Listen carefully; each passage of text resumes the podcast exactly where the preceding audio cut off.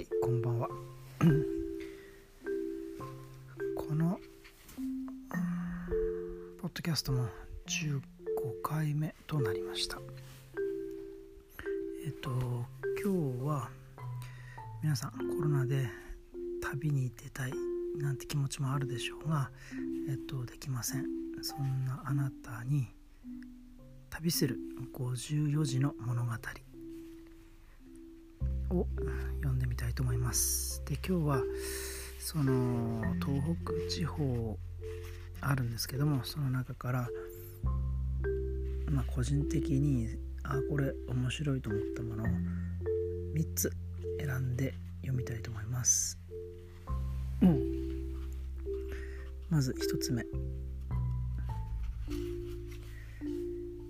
美しい白神山地を見たくて長い長い青函トンネルを通ってきたんです。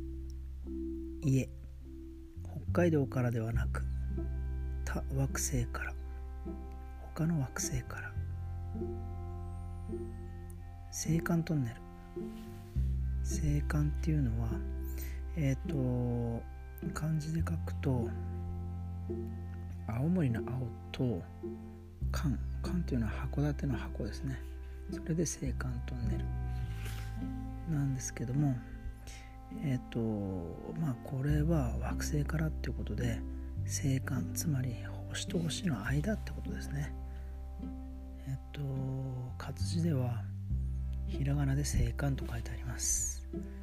はいじゃあ次2つ目。岩手県の話ですね。この喉越しこの香り。これぞ本物のわんこそばだ。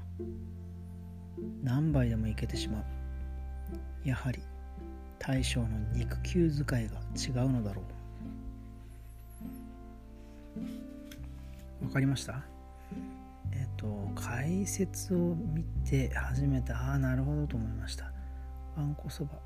わんこっていうとえっ、と犬ですね。犬。犬のわんこにかています。本来だとワンコのワンはお椀のワンだと思うんですけどもそれを犬のワンコにしたっていうのが面白いですね。じゃあ3つ目です。3つ目は福島県です。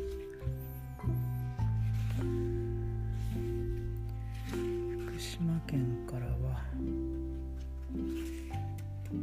2つありましたね。五沼と赤べこ。いや福島県じゃなくしようかな。えっとえっとあ秋田県。秋田県。これがいいですね。なぐこはいねえがそんな声が懐かしい。ここにいるから会いに来てよ。生ハゲに扮する父の写真に笑いかけた。回聞いただけじゃちょっと分かんないですよね。泣く子は稲がそんな声が懐かしい。ここにいるから会いに来てよ。生ハゲに扮する父の写真に笑いかけた。これね 父の写真っていうのは今は亡き父の写真を示しててえっとここにいるから会いに来てよっていうのはつまり大人になった息子ですね。ナグコは稲がここにいるよ。つまり息子が死んだ父親の写真を見て涙を流してる。そんなシーンです。もう一回読みますね。なぐ子はいねがそんな声が懐かしいここにいるから会いに来てよ生ハゲに扮する父の写真に笑いかけた